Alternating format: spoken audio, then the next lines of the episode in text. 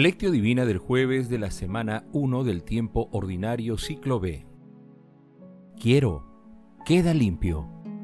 Marcos capítulo 1 versículo 41. Oración inicial. Santo Espíritu de Dios, amor del Padre y del Hijo, ilumínanos con tus dones para que podamos comprender los tesoros de la sabiduría que Jesús nos quiere revelar en este día Otórganos la gracia para meditar los misterios de la palabra y revélanos sus más íntimos secretos. Madre Santísima, intercede ante la Santísima Trinidad por nuestra petición. Ave María Purísima, sin pecado concebida. Lectura.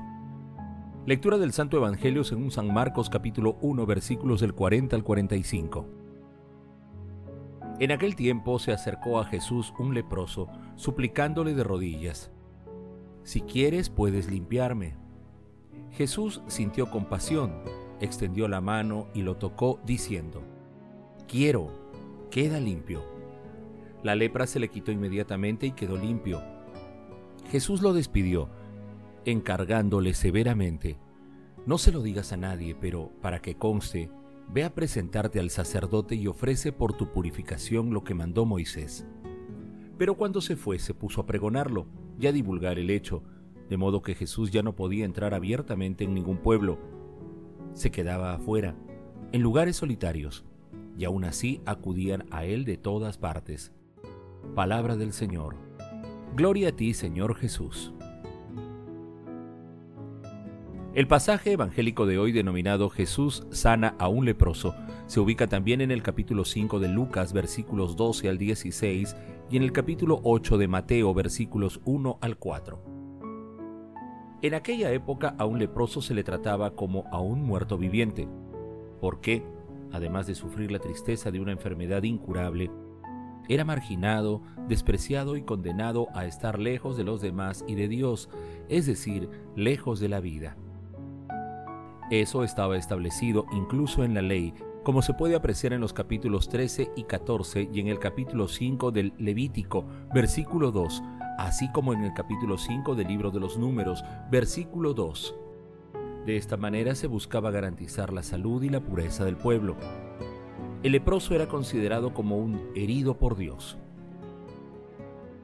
Pero la fe del leproso y el amor de Jesús superan todas estas circunstancias. Jesús realiza una acción revolucionaria se acerca y toca al leproso, acercando dos mundos enfrentados. Su expresión, quiero, queda limpio, derriba los muros de la exclusión, suprime las fronteras. Tanto el leproso como Jesús incumplen la ley. Al igual que en la lectura de ayer, tres verbos muestran la ternura y la cercanía de Jesús con los marginados. Compadecerse, extender la mano y tocar, a pesar del severo encargo de Jesús, el leproso se convierte en un evangelizador que propaga las acciones liberadoras del Salvador. Mientras tanto, Jesús se convierte en un excluido. Es importante destacar que la prohibición de divulgar lo sucedido se conoce como secreto mesiánico, que, desde la perspectiva del evangelista Marcos, es una manera de decir que el proyecto de Jesús solo podrá ser comprendido correctamente después de su muerte y resurrección.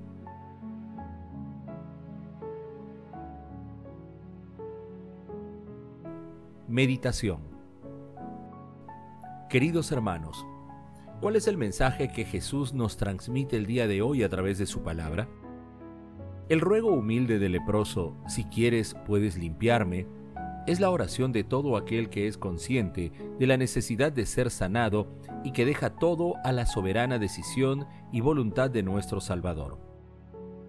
Nuestro Señor Jesucristo con la orden quiero queda limpio continúa mostrando el poder total que tiene sobre las enfermedades y el mal. Él derriba fronteras y prejuicios. Su amor no margina a nadie.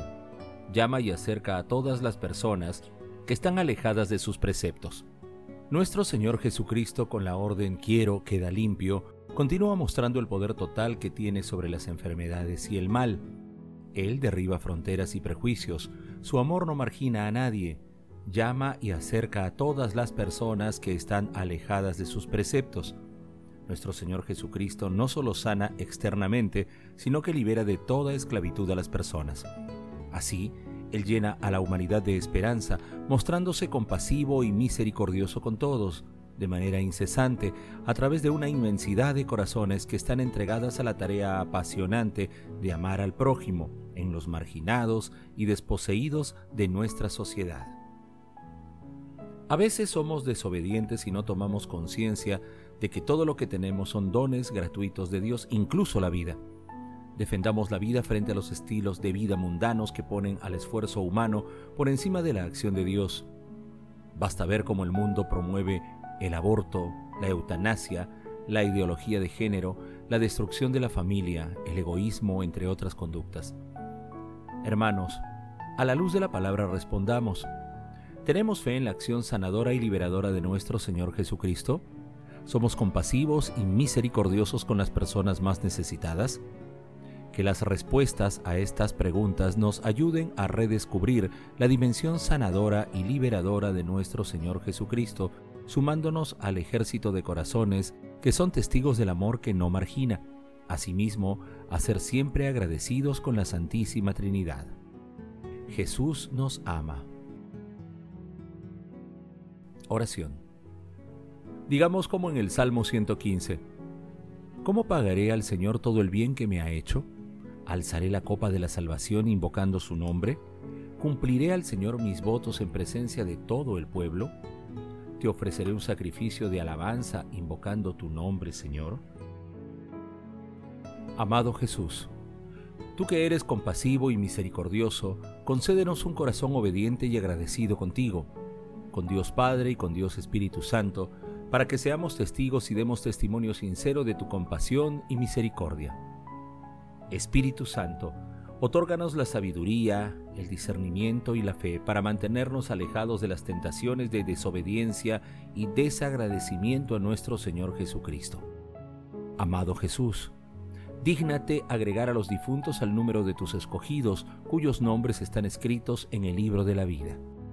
Madre Santísima, Reina de los ángeles, intercede ante la Santísima Trinidad por nuestras peticiones. Amén.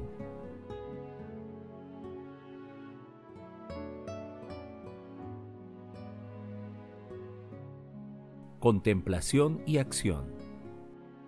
Hermanos, contemplemos el maravilloso amor de Dios a través de un escrito de San Claudio de la Colombiera. La meditación sobre el amor de Dios me ha impresionado fuertemente considerando los bienes que recibo de Dios desde el primer momento de mi vida hasta hoy. Cuánta bondad, cuánto desvelo, cuánta providencia para el cuerpo y para el alma, cuánta paciencia, cuánta dulzura. Me parece que Dios me ha hecho penetrar y ver claramente esta verdad. Primero, que Él está en todas las criaturas. Segundo, que todo lo que hay de bueno en ellas es Él. Tercero, que es Él quien nos hace todo el bien que de ellas recibimos. Lo que es más admirable es que Dios hace esto mismo con todas las personas, aunque nadie piense en ello, si no es alguna alma escogida o alguna alma santa. Es preciso que, al menos yo, piense en ello y sea agradecido. Dios nos da incesantemente el ser, la vida, las acciones de todo cuanto hay en el universo creado. Esta es su ocupación en la naturaleza. La nuestra debe ser recibir sin cesar todo lo que nos envía de todas partes y devolvérselo con acción de gracias, alabándolo y reconociendo que Él es el autor de todas las cosas. He prometido a Dios hacer cuanto esté de mi parte. Queridos hermanos, hagamos la promesa de ser agradecidos con la Santísima Trinidad. Acudamos periódicamente a la acción sanadora y liberadora del sacramento de la penitencia y pidamos continuamente al Espíritu Santo la gracia e inspiración para que descubramos en los ancianos, en los desposeídos y marginados, el rostro del excluido que busca la limpieza y sanación espiritual y corporal. Seamos también testigos del amor que no margina glorifiquemos a la Santísima Trinidad con nuestras vidas. Oración final. Gracias Señor Jesús por tu palabra de vida eterna. Que el Espíritu Santo nos ilumine para que tu palabra penetre a lo más profundo de nuestras almas y se convierta en acción. Dios glorioso, escucha nuestra oración. Bendito seas por los siglos de los siglos. Madre Santísima, intercede ante la Santísima Trinidad por nuestra petición Amén.